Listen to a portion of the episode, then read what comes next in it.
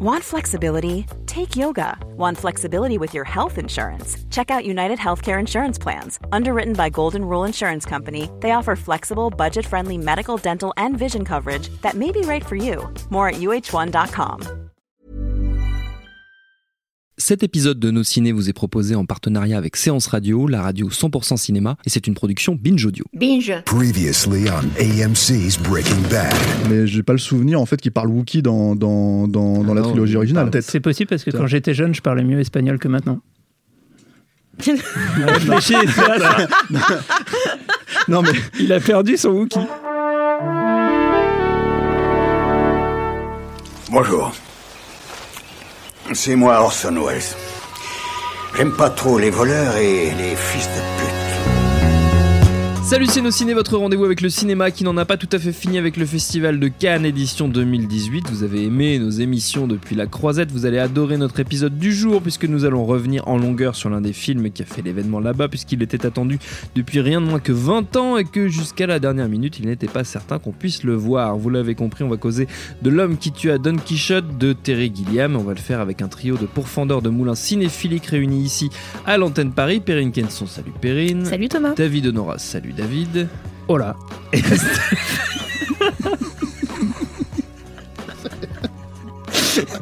Merde, je m'y attendais pas. Il va falloir écouter l'épisode précédent si vous n'avez pas compris cette blague. Et Stéphane Moïsakis, oh là Stéphane, c'est nos ciné, épisode Non, pardon, 141. En épisode 141, tais-toi. Et c'est parti. Monde de merde. Pourquoi il a dit ça? C'est ce que je veux savoir. L'homme qui tua Don Quichotte, donc l'histoire a pas mal bougé au cours de son improbable et interminable production, mais celle sur laquelle Guillaume s'est fixé avec son co-scénariste Tony Grisoni, c'est la suivante. Toby, alias Adam Driver, réalisateur de pub, un poil désabusé, se retrouve en Espagne pour un tournage dans une région où plus jeune, il traîna ses guêtres et sa caméra pour y filmer une œuvre de jeunesse qu'il retrouve et dont il décide soudain de remonter le film. Et comme vous vous en doutez, ce film du passé avait pour thème Don Quichotte. I'm not Sancho, and you're not Don Quixote. Try to keep up with the plot. There's a plot? He needs constant entertainment. I command you to release my squirrel. This has nothing to do with me. Why does everything always have to be about you, Sancho? Me, me, me, me, me, me, me. Et devant la caméra de Gilliam, outre Adam Driver, donc on trouve Olga Kurilenko, Sergi Lopez ou encore le vétéran Jonathan Price qui a l'auguste honneur d'incarner ici ce Don Quichotte fantasmé. Vos avis, votre avis sur tout ça, chers amis? Perrine, rapproche-toi du micro et dis-nous ce que tu en as pensé.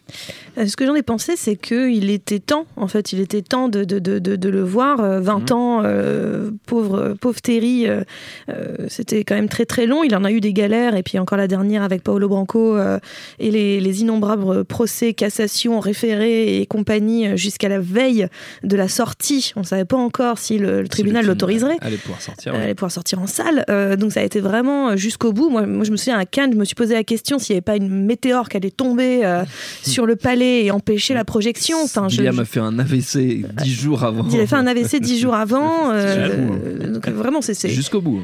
jusqu'au bout. Et d'ailleurs, c'était même touchant de le voir euh, monter les marches, danser euh, dans la salle, euh, faire des, des- encore une fois des, des pas de danse qui étaient clairement, ça veut dire va te faire voir, Paolo Branco, euh, pour être poli.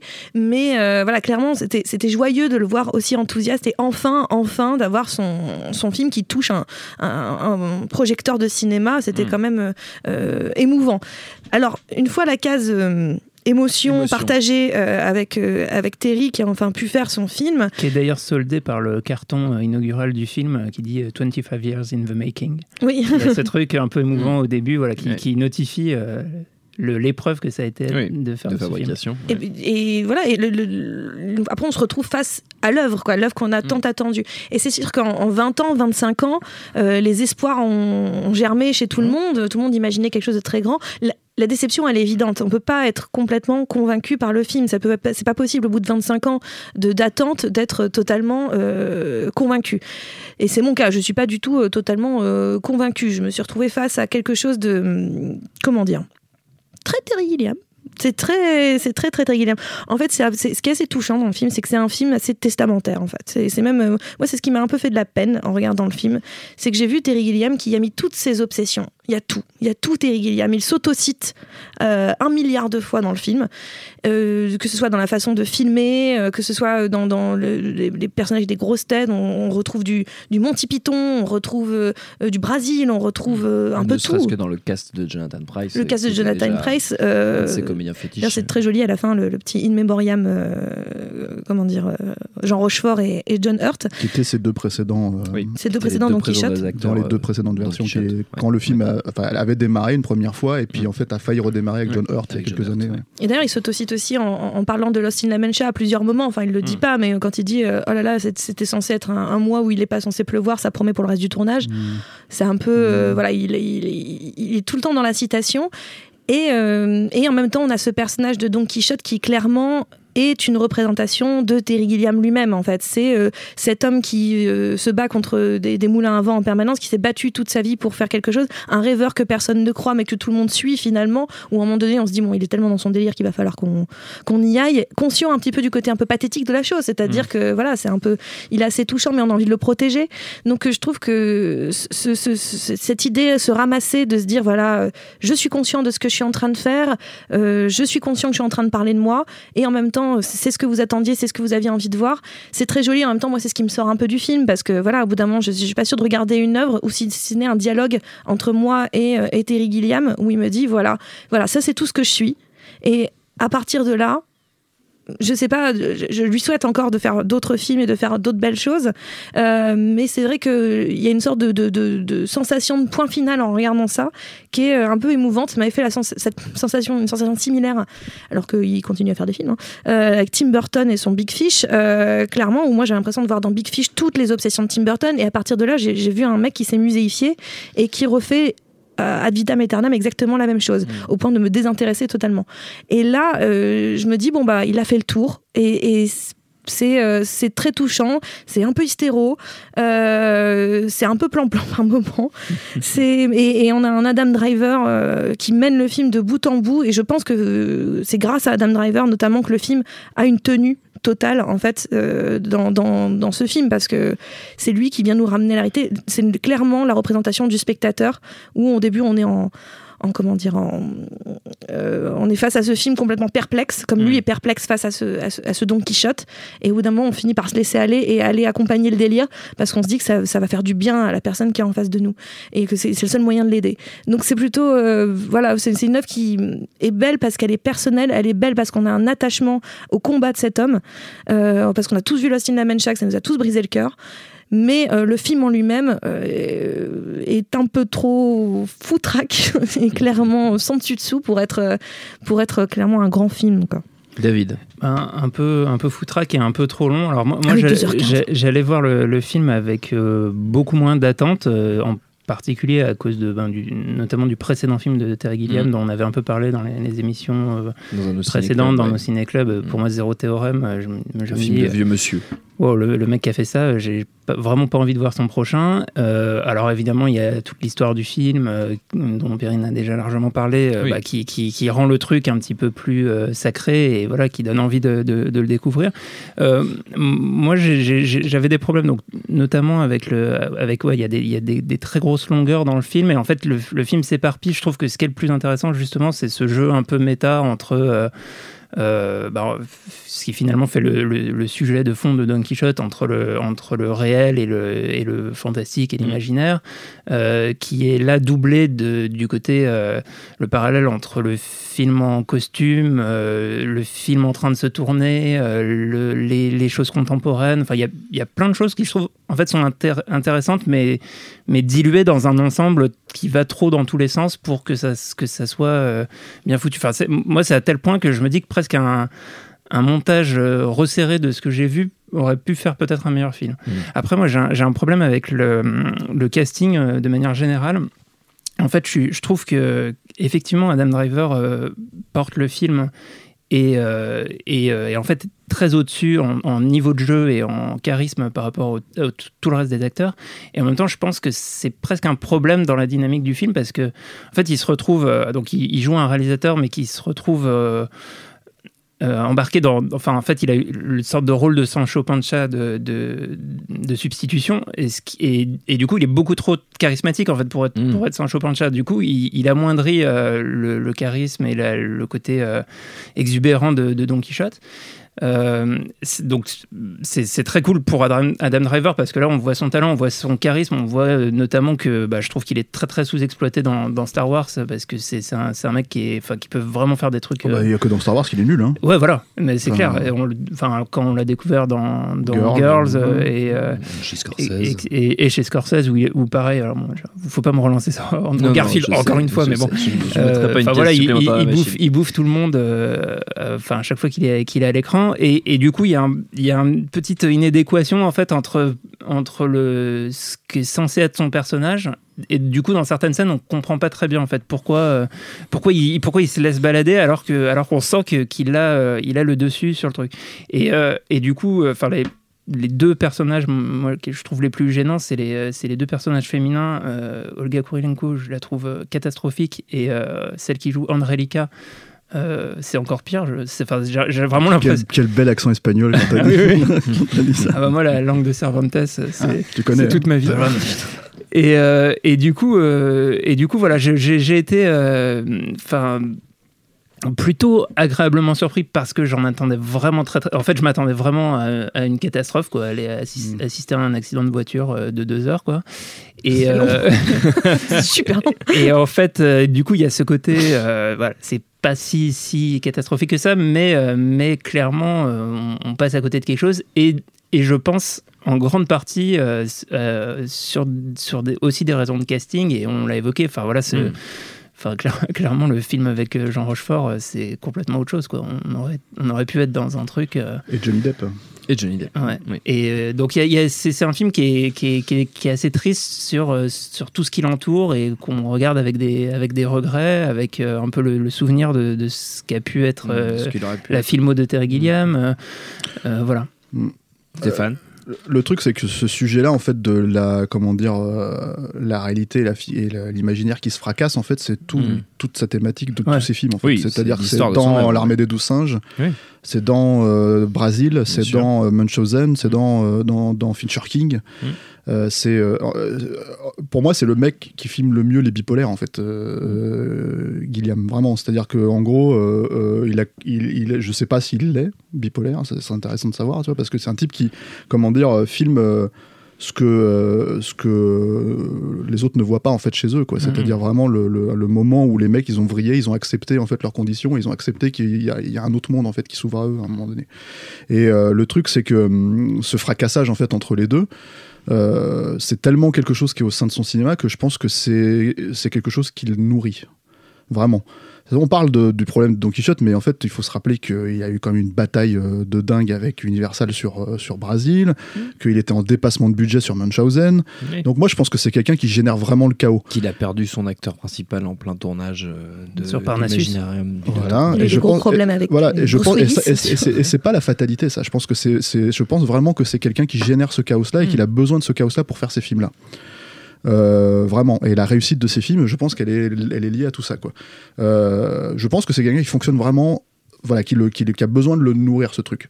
Le problème, en fait, de ce film-là, le problème de, de- moi, je trouve, de Don Quichotte, c'est que finalement, t'as l'impression que c'est qu'une formalité, en fait, qui tourne le film maintenant. C'est-à-dire après 25 ans de galère, euh, Mhm. après euh, tout ça. Et du coup, en fait, j'ai l'impression de voir un film où il se dit, bon, bah maintenant, faut le faire, ça y est, j'y suis. Et en fait, d'un seul coup, t'as comme si toute l'énergie était complètement retombée, en fait, et, et que finalement, la plus belle histoire, pour moi, c'est toutes les galères qu'il a eues en fait avant de faire le film quoi. Euh, bon je dis ça, le truc c'est qu'il y a quand même une dernière demi-heure qui fonctionne vraiment bien je trouve. Ouais, Il y a de très La, la bien. scène Voilà. où il envoie sur la lune, entre guillemets. et voilà, et, qui, est, qui est déchirante en fait pour, Ouais. le, pour le personnage et c'est un des moments où tu commences à ressentir quelque chose je trouve dans le film vraiment Euh, et l'autre souci c'est que j'aime cette idée de transmission de, de la folie en fait quelque part c'est-à-dire de, de, de la pirouette finale du film c'est ça en fait c'est finalement euh, maintenant je te passe ma folie vas-y la, folie avec. comme un virus. Quoi. Voilà, c'est ça, Mhm. démerde-toi avec. C'est c'est fait, voilà, c'est fait. euh, vis, vis avec ça euh, euh, et, et fais quelque chose, quoi. C'est pour ça que je suis pas tout. Enfin, c'est-à-dire que pour acheter cette idée finale, ça me va en fait que Adam Driver finalement euh, euh, soit considéré comme Sancho Panza pendant tout le film en fait. Mhm. Euh, ça me va. C'est, j'ai pas ce problème. Je pense qu'on aurait, je pense qu'on aurait pu avoir ce même souci-là avec Johnny Depp finalement, même si Rochefort peut-être tient plus la dragée que ou John Hurt aurait plus tr- tenu la dragée que, que comment dire que, que Jonathan Price, euh, mais qui peut être un très grand acteur aussi, hein, euh, G.I. Joe quoi. Euh, Et, et tu me l'as ôté de la bouche. voilà. le truc c'est que Les mais voilà, le- euh, je pense que Ouais. je pense que Ceux le, je pense savent, que le souci c'est ça c'est un, c'est un film c'est pas c'est pas tant que c'est un film de de, de j'ai envie de dire de vieux monsieur parce que moi, là où la comparaison avec Burton, c'est-à-dire que je suis d'accord sur le point de bascule de Burton, c'est-à-dire sur Big Fish, c'est c'est euh, où d'un seul coup j'ai l'impression de voir un mec en fait qui a totalement normalisé son discours, ce qui est pas le cas de Gilliam en fait. C'est-à-dire que pour moi, Gilliam, euh, il reste malgré tout à contre-courant quand il fait ce film-là et quand il évoque ce film-là, et jusqu'à la dernière minute, puisque jusqu'à la dernière minute, on savait pas si le film allait sortir, tu vois. Donc c'est c'est euh, donc euh, c'est donc que quelque part en fait, si tu veux, il y avait c'est pas les dieux qui se sont penchés sur le truc, tu vois. Ou alors euh, Dieu n'était pas content de, de l'avoir vu se faire dessiner comme ça par par, par Terry Gilliam. Il a dit Mm. attends, qu'est-ce que c'est que cette connerie? Et il est descendu, tu vois. Mais le truc c'est que non, tu vois. Je pense que je pense que c'est je pense que c'est un film qui va quand même à contre-courant de tout ça. Malheureusement, il a juste plus du tout l'énergie du désespoir que t'attends de ce film-là en fait. C'est-à-dire Mm. moi, quand je regarde, là, on a parlé de Lost in La Mancha, euh, qui est pour moi un film euh, infiniment meilleur que celui-là, au final, un- Oui. plus intéressant à regarder en soi. Mais même jusque dans les plans qu'il y a, c'est-à-dire que Oui. la scène des géants à la fin. Euh, les plans que tu as dans Lost in La Mancha, je les trouve bien meilleurs en fait, même s'ils sont pas retouchés, s'ils sont pas machin, juste l'utilisation de la longue de la courte focale et tout ça, euh, euh, c'était tellement plus excitant, je trouve, quand je voyais ces plans-là que quand je les vois là, en fait, au final, quoi. Et, et sais ça, j'ai l'impression qu'il y a plus. C'est-à-dire, il y a peut-être ces gimmicks en soi sur lesquels il peut se reposer, mais t'as l'impression que c'est pas tout à fait les siens. Et l'autre truc, alors l'autre truc sur lequel par contre, et alors là je, je te rejoins euh, Perrine sur ce que tu disais, euh, c'est que euh, c'est vrai que les autocitations, euh, alors ça fait un moment Hmm. qu'on a pris l'habitude, on va dire depuis Brothers Grimm, tout ça, qui est pour moi son pire film, hein, c'est vraiment un truc horrible quoi. Euh, c'est pas normal en fait parce que justement quand il allait à contre-courant c'est pas normal en fait qu'on se retrouve avec des, euh, des, euh, des trucs de, de de l'arte de trucs comme ça etc etc qu'il a emprunté à, à- comment dire à, Munchausen à d'autres films et tout. C'est pas normal qu'on se retrouve avec tous ces trucs là dans ce film là alors que c'est spécifiquement quelque chose contre lequel il se battait euh, vis-à-vis de ses équipes en fait quand, euh, quand il allait faire euh, par exemple l'armée des douze singes. C'est-à-dire que l'armée des douze singes son équipe d'écho était tellement fan de de, de Brésil qu'ils essayaient de remettre des trucs. Ils disaient mais non non putain vous faites chier ouais, je suis en train de faire un autre film là moi je l'ai fait Brésil c'est bon lâchez-moi. Et voilà. Et ça mine de rien ça demande de l'énergie de Mm. se battre en fait contre Oui. sa propre équipe pour leur dire non non vous, vous faites pas ce Oui. que moi je ferais il y a Oui. 10 ans vous faites ce que je vous demande de faire maintenant et, et on essaye d'enlever en fait de, de les, justement les autocitations ça demande de l'énergie et c'est un monsieur qui a 77 ans et en fait à un moment donné euh, euh, je dirais pas que le cinéma c'est automatiquement euh, euh, comment dire euh, un art pour les jeunes hommes les jeunes hommes parce que c'est pas vrai mais par contre forcément en fait tu baisses ta garde sur quelque chose Mm. et clairement en fait euh, arrivé au moment du tournage arrivé au moment où ça a été fait passer peut-être j'imagine la première semaine euh, où il fallait se dire putain on va dépasser cette première semaine qu'on n'a pas réussi à dépasser en 2000 euh, quand on a essayé de le tourner la première fois.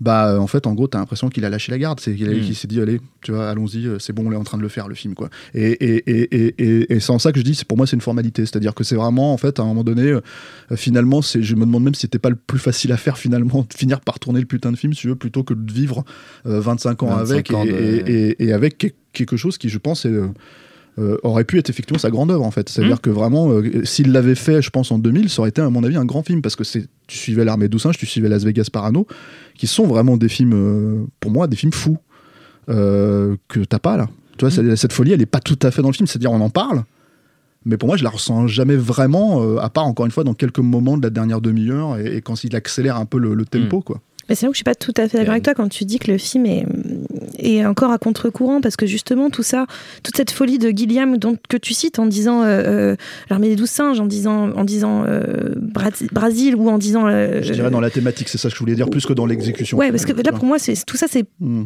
j'irai pas jusqu'à normaliser mais c'est des choses qu'on a qu'on a complètement intégrées que maintenant il y a des gens qui font des films à la Gilliam donc c'est-à-dire que c'est quelque chose qui est complètement intégré et justement vous parliez David et toi de de, de, de, de cette dernière demi-heure enfin dernière demi-heure 45 minutes que moi je trouve très très belle, euh, dans le sens où euh, justement pour moi tout le message du film est comme il a réécrit, ré réécrit, et voilà, et que encore une fois c'est un monsieur d'un certain âge qui est conscient de son cinéma, qui est conscient de sa vie et des épreuves qu'il a traversées pour faire ce film.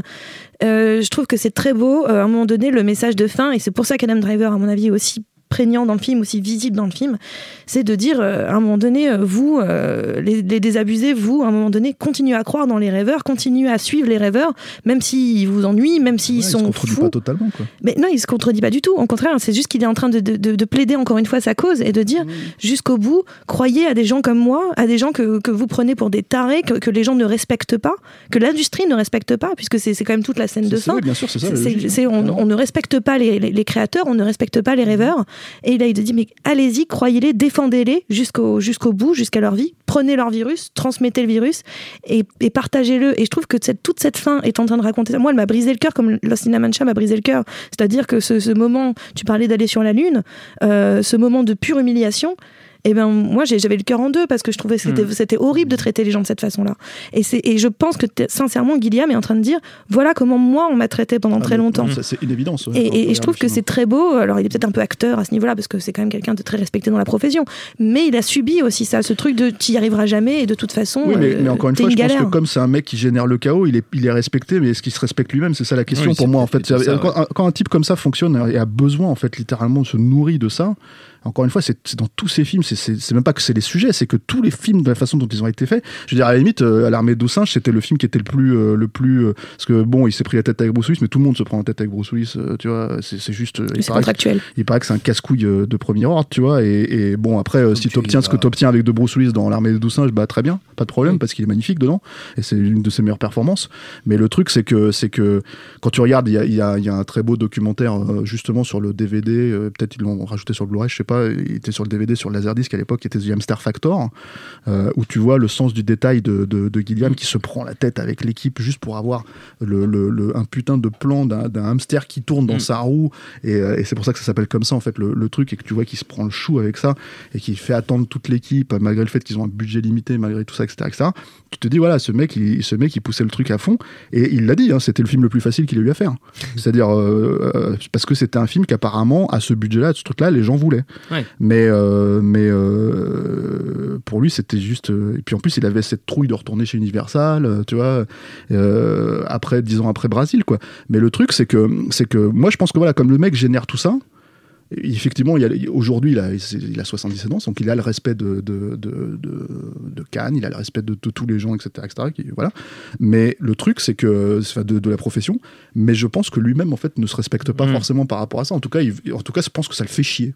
Je pense que ce respect absolu, ça le fait chier aussi. Tu vois, il dit non, non, Oui, non, moi, je, il préfère être l'outcast, le mec, euh, le mec mis de côté, plutôt que. Mm. C'est un rôle, en fait, qu'il a accepté à une époque, et je pense qu'il continue à essayer de maintenir. Et, et ça, ça me va. Ça me va parce que il y a une espèce de logique de ténacité derrière. En fait, si tu veux, si, en fait il était, je pense que s'il acceptait d'être respecté, il aurait jamais fini ce film.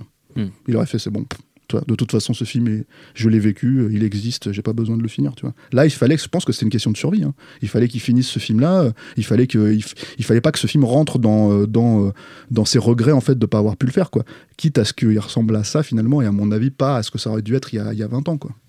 Avant de se quitter, chers amis, on va garder nos bonnes habitudes. On va passer aux traditionnelles recommandations liées ou pas à l'univers de Gilliam. Comme d'habitude, c'est vous qui décidez. David, tu vas commencer d'ailleurs.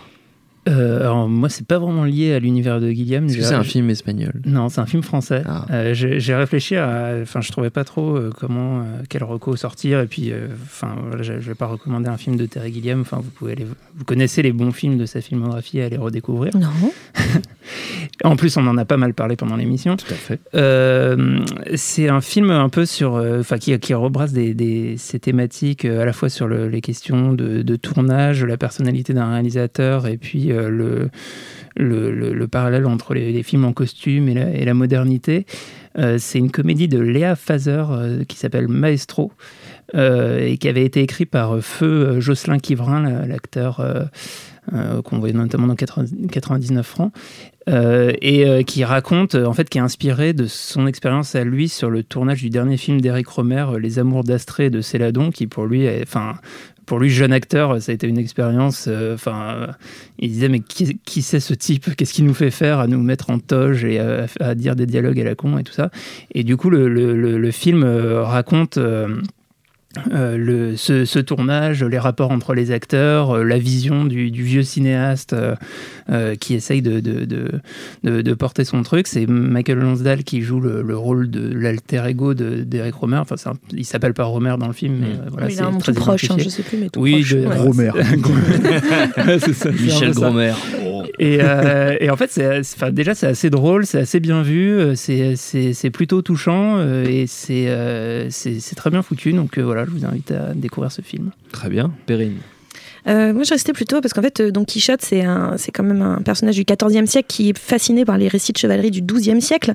Donc, il est persuadé qu'il il va faire revivre la, la chevalerie, etc. Donc, il est, il est un petit peu. euh, C'est là qu'on a découvert que Perrine avait une thèse en histoire médiévale. Et Je oui, et voilà, c'est ça. Et elle va de nouveau nous Et je veux la faire en espagnol. non, mais, euh, non, mais justement, je voulais rester un petit peu dans ce, dans ce délire euh, de- de- damoiseau euh, et, et chevalier. Euh, c'est un film qui, pour moi, est un film aussi malade que le film de, de, de, Gilliam en soi. C'est euh, qui était passé à Cannes il y a deux ans, trois ans, de Matteo Garonne, euh, Tale of Tales, le conte des contes, euh, qui reprend un petit peu de manière très éloignée des contes du 15e siècle italien et que je trouve être une merveille. Je fais partie des 1% de la population kennoise qui a vu ce film, qui a trouvé ça bien. Euh, mais voilà, parce que le film est malade, il est foutraque, il a, il a pas, il a pas de, il a, il a presque pas de tenue. euh, mais en fait, voilà, on mélange des contes euh, comme ça du 15e siècle qui sont, pour moi, sublimes. Le film est un livre où on tourne les pages en permanence, on est surpris par, par les décors, par le, par le jeu d'acteur, par le mélange d'une, Salma Hayek qui va croquer dans un cœur plein de sang, de voir une, une comment dire, une magnifique, comment elle s'appelle cette actrice, euh, machin Martine. Et bien sûr, j'ai plus son nom, euh, qui jouait dans Nymphomaniac. Euh, Stacy Martin. Stacy Martin, merci. Donc Stacy Martin avec une longue chevelure rousse dans une espèce de, de, de- de peinture pré-raphaélite, comme ça, c'est sublime. Enfin, le, le- le film est, est magnifiquement beau. Euh, et on, voilà, on reprend cette idée de conte, cette idée de chevalerie, cette idée de, de, grosses créatures en, en animatronique, une espèce de ver géant en animatronique. C'est, c'est sublime, c'est n'importe quoi. Et, euh, et moi, j'ai pas pu m'empêcher de penser à ce film-là en regardant le film de, de, de, de Gilliam, parce que voilà, ces séquences en costume, ces séquences de, de, de vanité et, et de, de décadence m'ont fait beaucoup penser à ce film-là, que je recommande et que j'encourage les gens à voir et à apprécier, enfin, pour sa juste valeur. Mais c'est, vrai, j'y ai pensé aussi. Il y a même des, enfin, des séquences qui se ressemblent visuellement. Ah ouais, c'est fou, hein mais, voilà, il faut aimer le Garonne, il le faut. C'est beau. Stéphane. Ah, il paraît que j'ai déjà recommandé Impitoyable. Ah, Peut-être dans une émission passée, c'est David Honora qui. qui Ah ouais, Je il y a sais pas, longtemps, hein, faut- alors, faut hein. Ouais, il y a vérifier. longtemps. ouais. Remettons-le. Alors bah, voilà, parce que bon, il faut toujours parler un peu d'Impitoyable quand même. Mais, euh, mais, euh, Mais surtout, tu es contractuellement obligé de parler de Clint Eastwood, voilà, rappelons-le. Sinon, depuis sinon, cette- sinon nos ciné ne me payent pas. Voilà, depuis vois. cette triste émission où tu as Voilà. dit du mal de Clint. Vous m'avez forcé. Et euh, comment dire euh, Et pourquoi Impitoyable Alors euh, en connexion, on va dire, parce que c'est un film qui a aussi mis euh, 15 ans à se faire en fait. Pour alors pour le coup, pour des bonnes raisons. C'est-à-dire que c'est un film qui a été écrit par euh, David Wet Peoples, en fait, un des scénaristes de Blade Runner dans les années 70. Ne baille pas euh, Thomas Rozek. Non, mais je t'écoute. Euh, ouais, J'ai très chaud. c'est- vrai. Et, euh, et en gros, c'est un film que Eastwood a récupéré dans les années 70-80 et qui a, qui a décidé d'attendre en fait d'avoir le bon âge pour jouer le, le- Mm. le rôle principal. C'est-à-dire le rôle d'un tueur qui à la retraite, qui décide en fait qu'il a changé et qui en fait repart à l'aventure euh, pour, euh, pour euh, retrouver des gens qui ont taillé une pute et la, et la venger. Et en fait, euh, se rend compte que malgré tout ce qu'il dit, en fait, il n'a, pas perdu du tout, euh, comment dire, son âme de noir, de tueur, quoi. Mm. Il est, il est, il n'est pas pardonné, comme le dit le titre original, quoi. Parce qu'il y a un vrai contresens entre le titre Oui. original et le titre, Oui, les titres français. Unforgiven. Unforgiven, c'est le non pardonné et Mm. impitoyable. Et euh, même si les deux fonctionnent dans l'absolu, quoi. Mm. Et, euh, et sans aller jusque euh, dans cette thématique, on va dire proche de Gilliam, parce que c'est pas du tout le même, le même ton et le même, la, la même approche.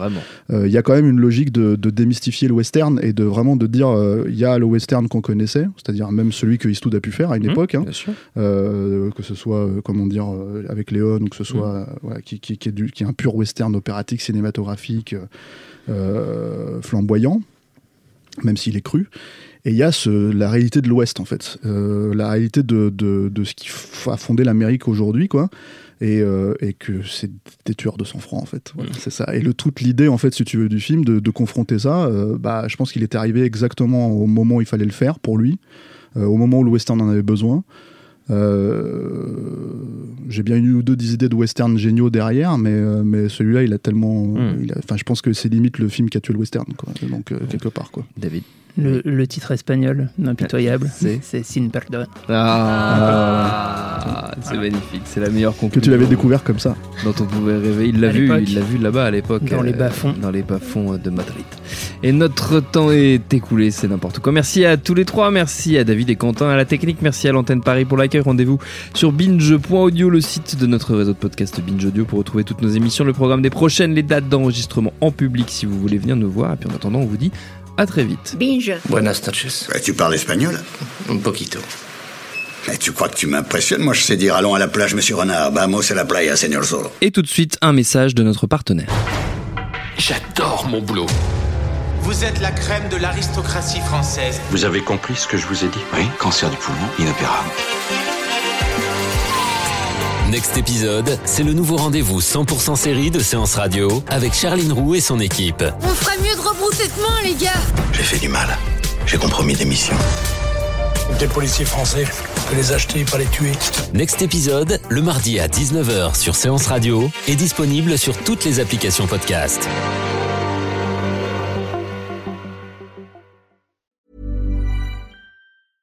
Spin your passion into a business with Shopify and break sales records with the world's best converting checkout. Let's hear that one more time.